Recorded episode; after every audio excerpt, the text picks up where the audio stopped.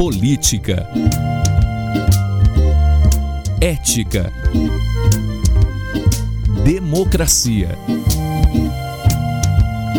Informação. Opinião. Pode falar.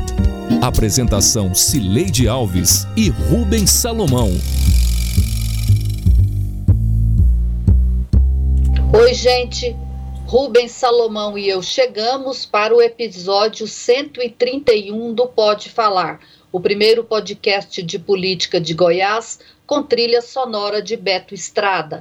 Eu sigo em casa e Rubens está no estúdio da Sagres 730 em Aparecida de Goiânia. Oi Rubens, tudo bem? Oi Sileide, tudo bem? Tudo seguindo aqui, apesar dessa situação difícil ainda, né?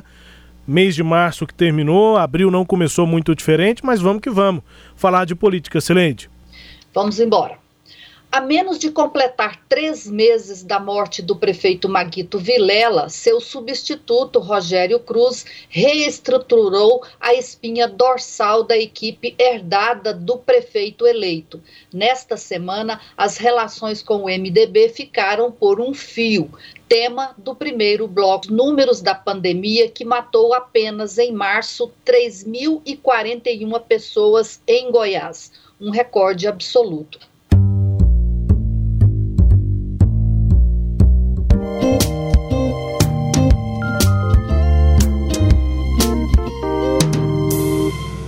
Goiânia, quarta-feira, 31 de março. A política municipal acordou em polvorosa com três decretos publicados na noite anterior no Diário Oficial do município pelo prefeito Rogério Cruz, do Republicanos. De uma só tacada, ele mudou o conselho político, que tinha a presença do presidente regional do MDB, Daniel Vilela, criou um programa e duas câmaras de gestão de despesas concentrando poderes nas mãos do secretário de governo Arthur Bernardes, enviado do Republicanos Nacional, leia-se Igreja Universal, à Prefeitura de Goiânia e cancelou os contratos de recapeamento de 630 quilômetros de asfalto na cidade, iniciado na gestão de Iris Rezende.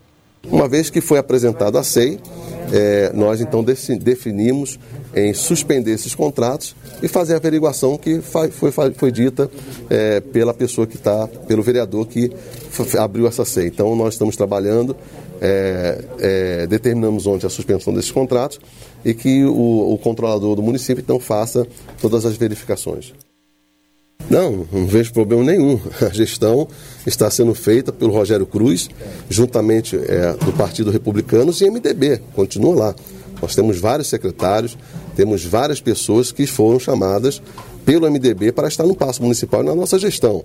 Eu não vejo nenhum problema é, de apresentar esse decreto, apenas é uma maneira de trabalho, é uma maneira de estarmos juntos ou trazermos a responsabilidade de cada pasta. Isso é feito em qualquer lugar, qualquer lugar que tenha uma gestão, seja no setor privado, no setor público. Isso existe. Nós já existíamos, já tínhamos um decreto é, baseado nessa coordenação de pessoas. Apenas fizemos uma troca, algumas trocas de nomes, como o próprio secretário de governo que você colocou, mas nós então estaremos. Isso não, há, não é segredo nenhum para ninguém. Se alguém disse que foi pego de surpresa, não é segredo, que qualquer gestão pode acontecer isso. Estará assim hoje sendo apresentado aos secretários esse, esse novo decreto e como será sustentado esse decreto na nossa gestão de Rogério Cruz. O cancelamento de contratos de asfaltamento sem denúncia concreta de irregularidade e antes mesmo de a investigação iniciar é tão incomum que só foi comemorada por quem criou a dificuldade: os vereadores. Quero contribuir com o prefeito daqui dessa tribuna, denunciando as possíveis mazelas da sua administração. Mas nesse momento eu venho aqui hoje, vereador Anselmo, cumprimentá-lo cumprimentá-lo pela postura, pelo posicionamento, pela coragem de suspender o contrato que já foi atingido o nosso objetivo em relação à SEI. Nós não estamos aqui para prender ninguém, estamos para fiscalizar. Fez o papel mais importante de um parlamentar, que é a fiscalização. E bem antes de que se fizesse os procedimentos da SEI, Vossa Excelência já adquire, pela credibilidade sua e dos seus pares, o resultado. Isso é inédito. É inédito. Se Vossa Excelência não tivesse a credibilidade que apresentou, o prefeito não teria mandado rescindir o contrato. A sociedade tem que saber disso. Pois é, né? Ele, nós acabamos de ouvir dois vereadores, o Santana Gomes, que é o político, segundo o Anselmo Pereira, de credibilidade, que conseguiu um fato inédito, que foi que cancelassem um, um, programa de asfaltamento já executado pela mais quase a metade do programa. E também ouvimos na sequência o próprio Anselmo Pereira. Ambos falaram na sessão é, desta quarta-feira na Câmara de Goiânia. O, o todo esse embrólio aí, Rubens, é, foi criado é, nessa relação Câmara é, prefeito Rogério Cruz e ela tinha, me parece que, um, um, um, objetivo bem certeiro, né? Que foi o que fez o decreto aí é, divulgado pelo prefeito essa semana, suspendendo um programa em andamento, uma obra que já foi executada quase a metade. Eu fiquei com algumas dúvidas aí, Sileide. É, se o prefeito Rogério Cruz não tem é, confiança é, se ele não dá tanta credibilidade para o ex-prefeito Iris Ezende e dá essa credibilidade para o vereador Santana Gomes, ele deve ter seus motivos para isso, né? Pegou um projeto já em execução, um programa em execução do ex-prefeito Iris Ezende, é, e, e, resolveu ter, dar mais confiança, mais credibilidade para o vereador Santana Gomes, que não detalhou as denúncias, só disse que, segundo Santana, nas vezes em que ele usou a tribuna, usou a palavra para defender a criação da CEI, etc., até ela ser efetivamente criada, só falta ser instalada, né, os partidos indicarem os nomes, o Santana dizia que tinha, tinha dinheiro sendo surrupiado. Era o termo que o Santana Gomes usava. É, então, se o prefeito resolveu não dar essa confiança para a gestão de Iris Ezende, para o ex-prefeito Iris, e dá para Santana Gomes, é, por que, que ele não é, teve é, um pouco mais de atenção, ou então não confia no próprio é, julgamento é, de quando ele aprovou esse empréstimo com a Caixa Econômica Federal é, para que a prefeitura fizesse a contratação de uma empresa para o recapeamento de 630 quilômetros em Goiânia, porque isso passou pela Câmara. E Rogério Cruz era vereador e da base de Iris votou favoravelmente, inclusive, a esse empréstimo. Então, esse processo não começou agora, não é novidade para ninguém que esses contratos estão vigentes, é, nem que eles seriam é, feitos é, é, é, mais ou menos o que, fe, o que respondeu antes de deixar a prefeitura o agora ex-secretário de Infraestrutura, Luiz Bittencourt. Os contratos da Prefeitura de Goiânia ou de qualquer outra prefeitura com a Caixa Econômica Federal são fiscalizados em vários, é, várias etapas, pelo próprio Tribunal de Contas, pela, é, pelo Tribunal de Contas da União, pela própria Caixa Econômica Federal, enfim, Controladoria Geral do Município, e aí vem um vereador sem nenhuma é, nenhum embasamento concreto e faz com que o prefeito suspenda os contratos. Não dá para entender.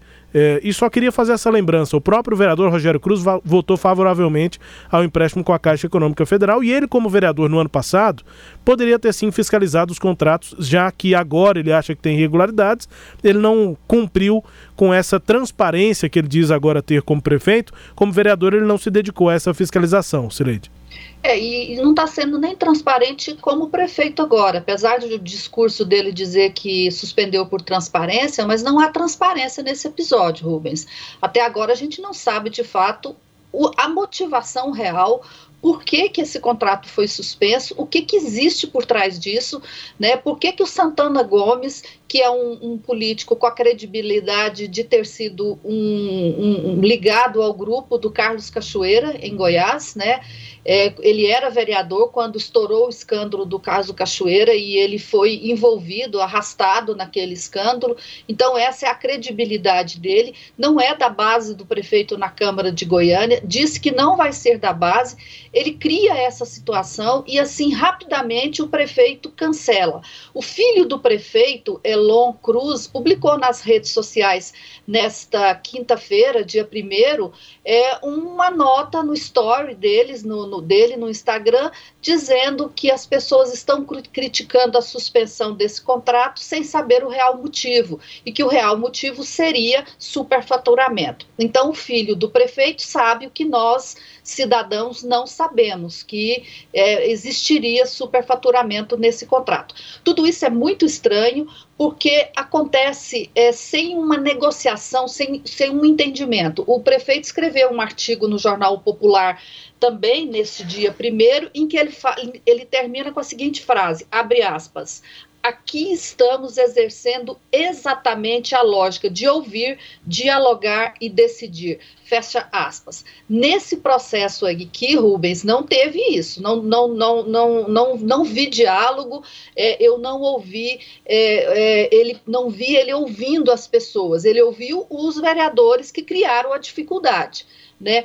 O MDB foi surpreendido com o decreto, com todos os decretos. O MDB está reclamando da falta de diálogo, que ele tem tomado as decisões e muitas vezes eh, o partido faz um acordo, depois ele muda esse acordo.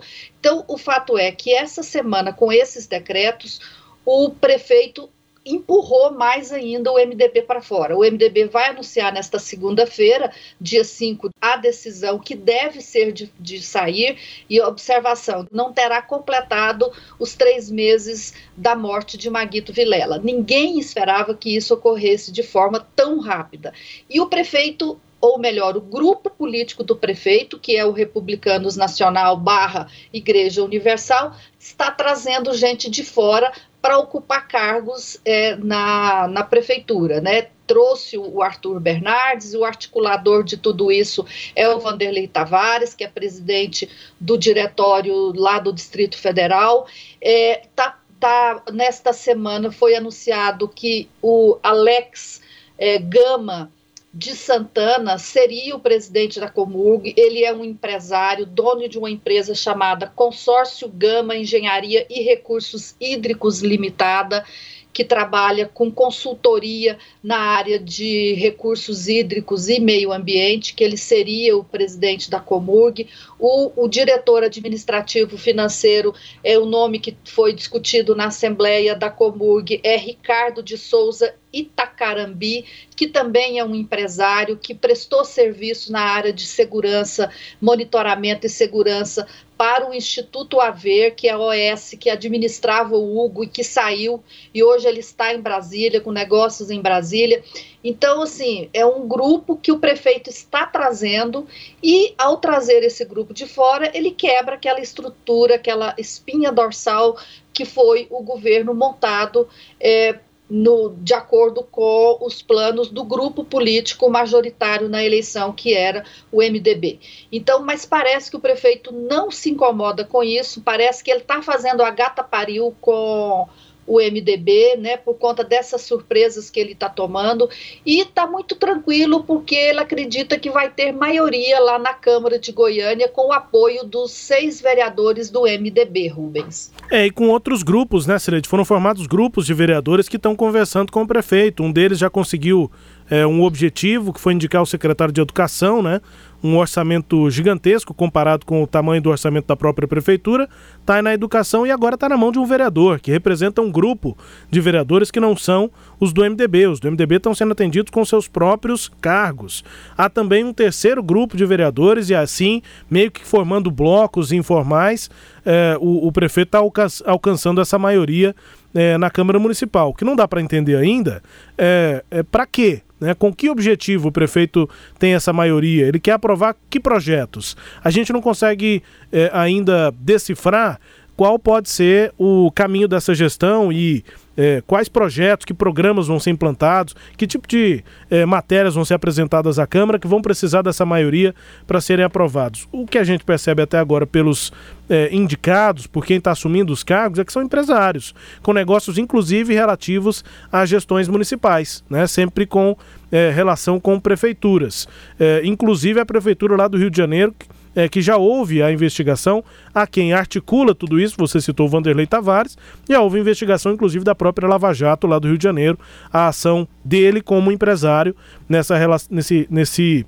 nessa troca de influência né, é, com a Prefeitura do Rio de Janeiro também para a realização de obras. Então, é, ainda fica, na minha visão, tanto quanto é, obscuro entender qual é o objetivo é, desse, desse grupo político do, do Partido Republicanos, do prefeito Rogério Cruz, da Igreja Universal, trazendo tanta gente de fora que não tem exatamente experiência com gestão municipal, muito menos em Goiânia, principalmente experiência com negócio, com as empresas.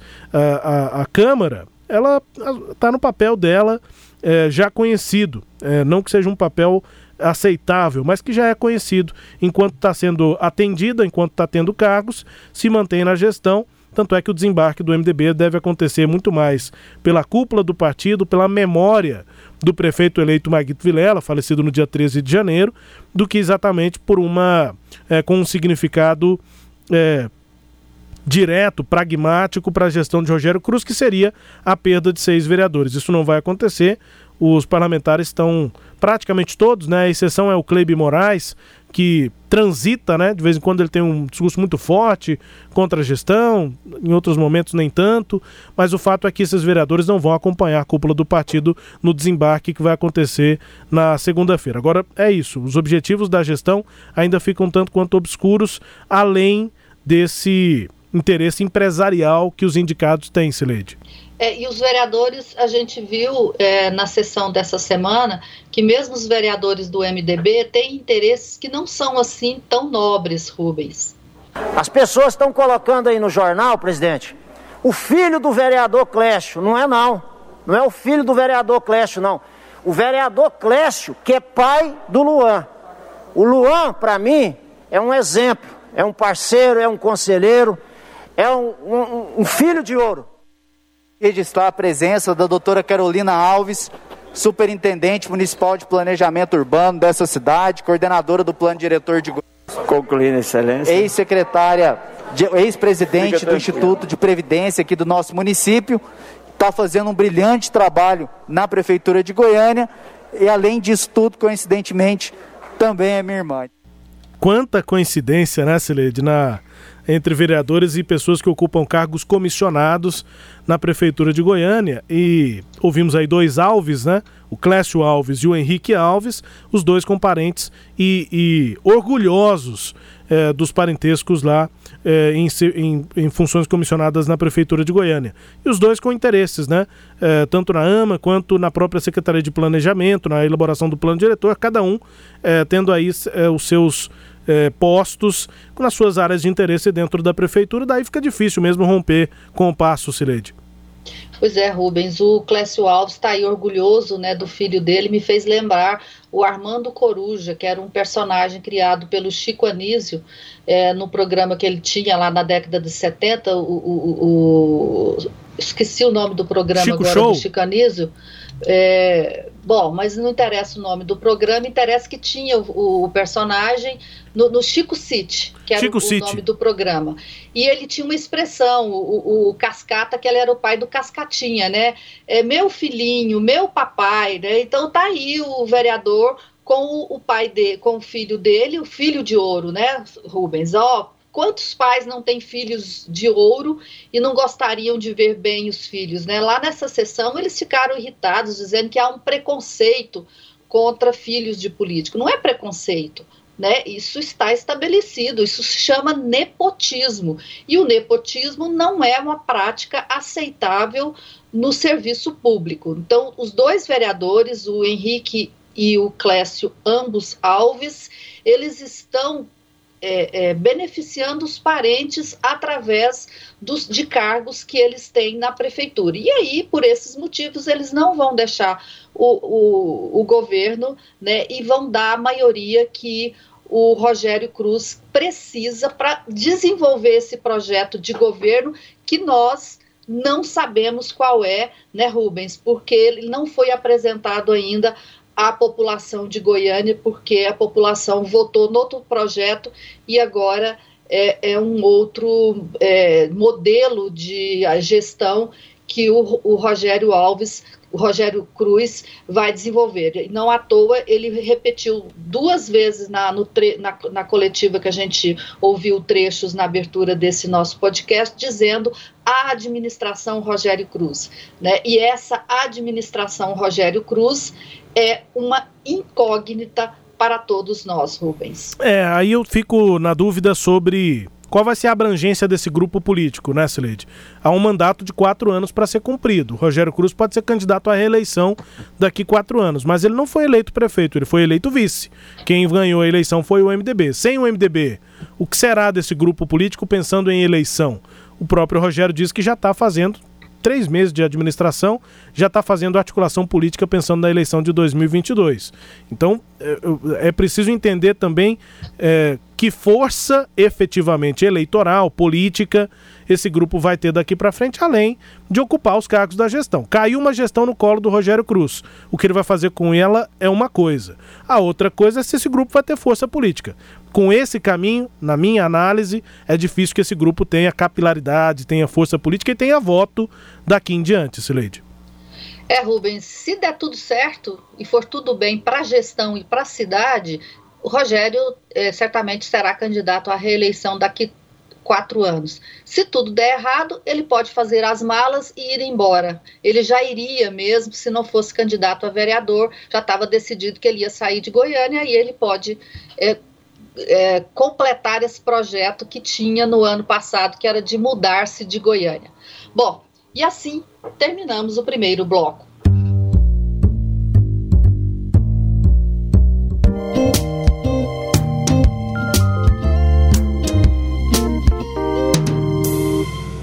Março fechou com o registro de 3.041 mortes em Goiás só por Covid-19. Esse número é superior à soma das mortes de novembro, dezembro, janeiro e fevereiro e representa aumento de 196% em relação aos óbitos do mês de fevereiro.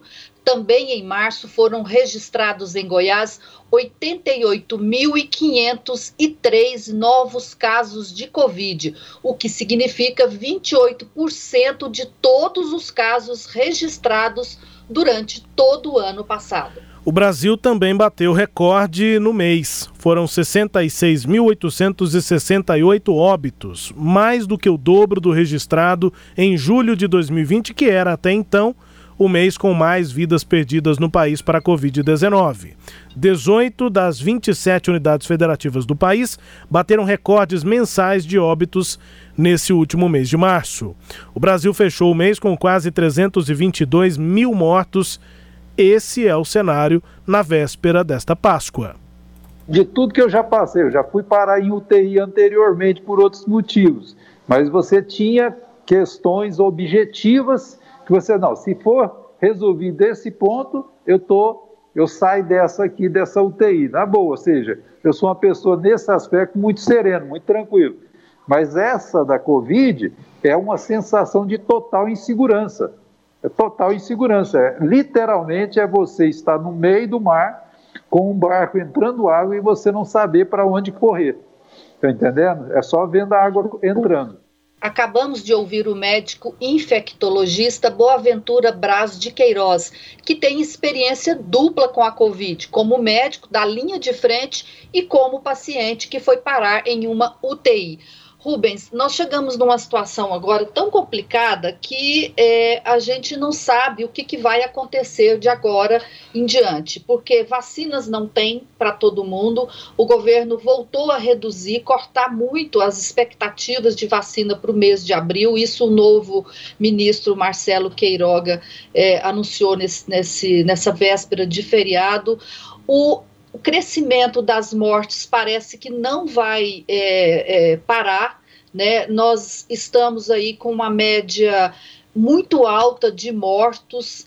Eu estava vendo que é, essa, essa quantidade de, de mortos aí, cerca de 4 mil mortos por dia neste até agora, né, para se chegar a esses 322 mil mortos, é como se 20 aviões daquele é, Boeing que caiu entre saindo do Brasil e indo para a França alguns anos atrás, é como se 20 daqueles caíssem por dia.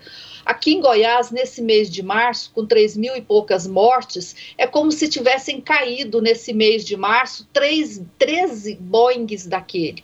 A gente está anestesiado por esses números e está perdendo a dimensão do que, que isso representa para nós. Nós estamos perdendo as pessoas que a gente ama, nós estamos perdendo as pessoas mais velhas, os avós, os tios, os pais, gente que guarda memória, que guarda histórias, que guarda ternura, que guarda as nossas receitas de coisas gostosas, que guardam as, as histórias bonitas que a gente é, tem para contar. Nós estamos perdendo muita coisa e é muito desanimador que não há perspectiva. É ver o presidente da República, como a gente voltou a ver nesta quarta-feira, defendendo o fim da, é, é, da, do isolamento social, dizendo que as pessoas têm que voltar a circular é, de, sem o uso de máscara, desacreditando as orientações médicas, fazendo política. Eu tô, eu tô assim sufocada, Rubens, por tudo isso. Eu tô sentindo a mesma coisa que você, Sileide. Parece que essa falta de ar, que é um dos sintomas importantes da, da Covid, está afetando também quem não tem Covid, quem não teve Covid, como eu e você, e muitos, imagino que nos ouvem, né? A gente fica meio sem ar diante dessas notícias e diante da negação é, do problema. Vamos, é, pelo menos, imaginar que em algum momento a vacina vai chegar para todos e que gradativamente se perceba é, que o caminho foi dado, né? Que o Brasil optou por não caminhar é, diante daquilo que já era conhecido como é, efetivo, como aquilo que funcionava. Mas que em algum momento a gente tenha vacina para todos, para mim, para você, e que a coisa volte é, à normalidade é, assim que possível. Mais lentamente do que o esperado, mas que volte, Sileide.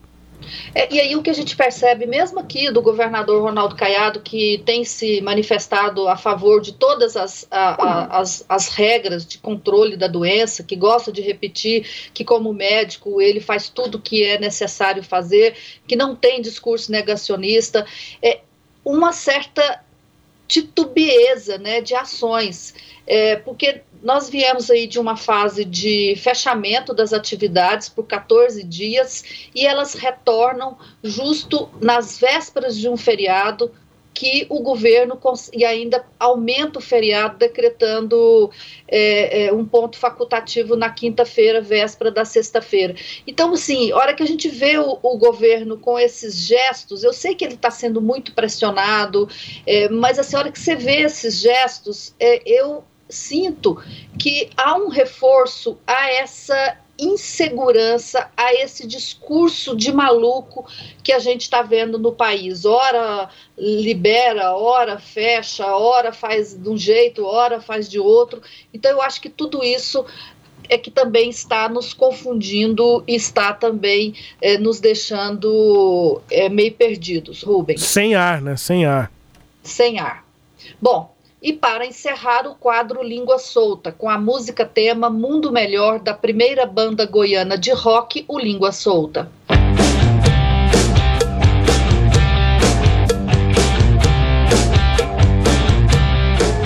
Dizer que jamais nós se preocupamos tá, de dizer assim, ó, vamos quebrar ali a pessoa porque a gente quer. A minha família a vida inteira foi comércio. Eu sou comerciante desde os meus 9 anos de idade. O meu pai era comerciante e o meu irmão era comerciante. E como eu queria hoje, hoje, sair dessa live aqui e poder ouvir do meu pai e do meu irmão assim. Eu quebrei. O meu comércio quebrou. Sabe por quê? Porque nós já quebramos. E com a vida nós conseguimos dar a volta por cima. E eu não vou ouvir deles isso mais. Se quebrou ou não quebrou. Porque infelizmente, por essa doença, eles perderam a vida. E não existe nada mais precioso do que a vida de cada um de vocês, mas principalmente de quem vocês amam. Então esse vem a minha resposta, que repito de novo, não que eu quero que ninguém quebre, mas como eu queria ouvir agora do meu irmão e do meu pai, um menino de 33 anos de idade, que deixou duas filhas, a mulher, e eu queria poder escutar isso deles na hora que terminar essa live. A gente acabou de ouvir o prefeito do município de Mongaguá, Márcio Melo Gomes, do Republicanos. Esse áudio ele gravou na, no dia 30 agora de março e muito emocionado fez esse desabafo aí. O pai dele, o Givaldo Alves Gomes, de 64 anos, morreu no ano passado e agora, no dia 28, morreu o irmão dele, o Givaldo Melo Gomes Júnior, de 33 anos de idade. É isso, Rubens. Eu acho que ele expressou bem o, a falta de ar e o desespero que a gente estava falando agora há pouco. É, foi uma live né, que ele fez para falar da pandemia e principalmente pressionado, como todos os prefeitos, pressionados a retomar atividades econômicas, a abrir as coisas, e aí ele deu esse relato. E acho que a gente vai finalizando o podcast, Led, não é com um sentimento simplesmente ruim, essa, essa falta de ar que nós temos, mas acho que isso fica principalmente como lição, né? O prefeito de Mongaguá não está falando isso é, porque ele gosta é, de sofrer. acho que ele está tentando passar lições que ele aprendeu para quem ainda não conseguiu enxergar o problema. Então acho que é mais ou menos esse o sentido aqui do final desse podcast. É claro que é um sentimento ruim, é triste, mas é principalmente um momento para tentar aprender, para ver o sofrimento do outro e entender qual é a realidade do país, dos estados e dos municípios nessa pandemia no Brasil. É, e de dizer que nada, nada, nada supera a vida, né? O direito fundamental à vida, ele é soberano. Bom, vamos embora? Bora, Sileide. Este episódio teve áudios da TV Câmara de Goiânia, da Rádio Sagre 730 e do perfil do jornalista Samuel Pancher no Twitter. Confira o Pode Falar todo sábado às nove e meia da manhã na Rádio Sagres 730, no Sagres Online, no aplicativo da Sagres, no SoundCloud, no Spotify, no Google App, no Deezer e no Castbox. Tchau, Rubens. Tchau, Sileide. Feliz Páscoa. Tchau, tchau.